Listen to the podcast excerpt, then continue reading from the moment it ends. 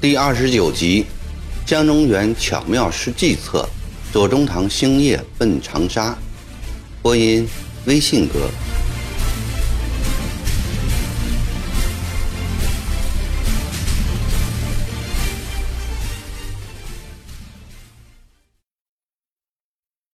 门外站的正是陶府的家人陶公。左宗棠出门亲迎，陶公随着左宗棠来到客厅。只见客厅两边楹柱上一副联语，甚是引人注目：“文章西汉两司马，经济南阳一卧龙。”陶公出入过不少辞书官宦之家，还没有见过气魄这样大的联语，心中暗暗称奇。坐定后，陶公将陶逛的信交给左宗棠。陶公虽然早闻公子丈人的大名，但见面还是第一次。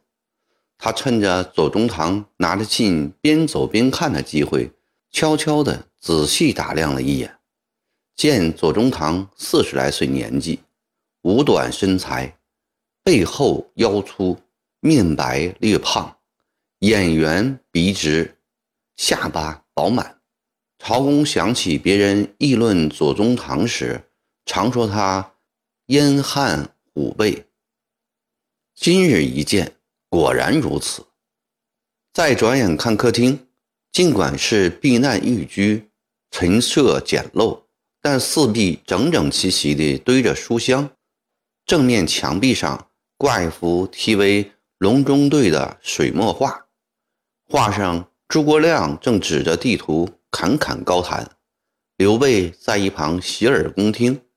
画的两边是左宗棠自传的对联：“身无半文，心忧天下；读破万卷，神交古人。”对联左边悬挂着一把斑斓古剑，剑柄的丝绦上系着一块晶莹的玉佩。仔细看时，是一只龇牙踢腿的麒麟。陶公正在左顾右盼之时。猛听的一声怒吼：“这张机亮真是岂有此理！”左宗棠平时本声音洪亮，这一声吼声震屋瓦，吓得周夫人和张氏急忙从内室走出，欧阳兆雄也忙由书房走进客厅。季高，什么事这样大怒啊？周夫人身体素来虚弱。这时更面色惨白，气喘吁吁。你们看，这张令基真是欺人太甚。周夫人接过信，看着张氏扶着中堂坐下，又把茶杯端来。陶逛的妻子笑瑜是周夫人所生，她看完信后泪如雨下，喃喃地说：“这如何是好呢？”顺手把信递给欧阳兆雄。陶公子虽然年幼，还有我嘞。只要我活着一天，就不能允许有人欺负他。不怕他张亮基是府台，我到长沙跟他评理去。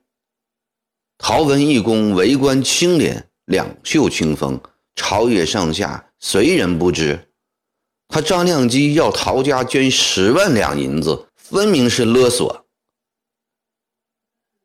任何时候，左宗棠提到桃树，都是一口一声的“陶文义公”。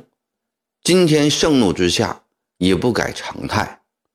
左宗棠越说越气，把手一扔，高声喊道：“备马！我即刻就到长沙去。”并对欧阳说：“小陈兄，实在对不起了，我左某人咽不下这口气。你在这里宽坐两天。”待我回来后再接着谈诗。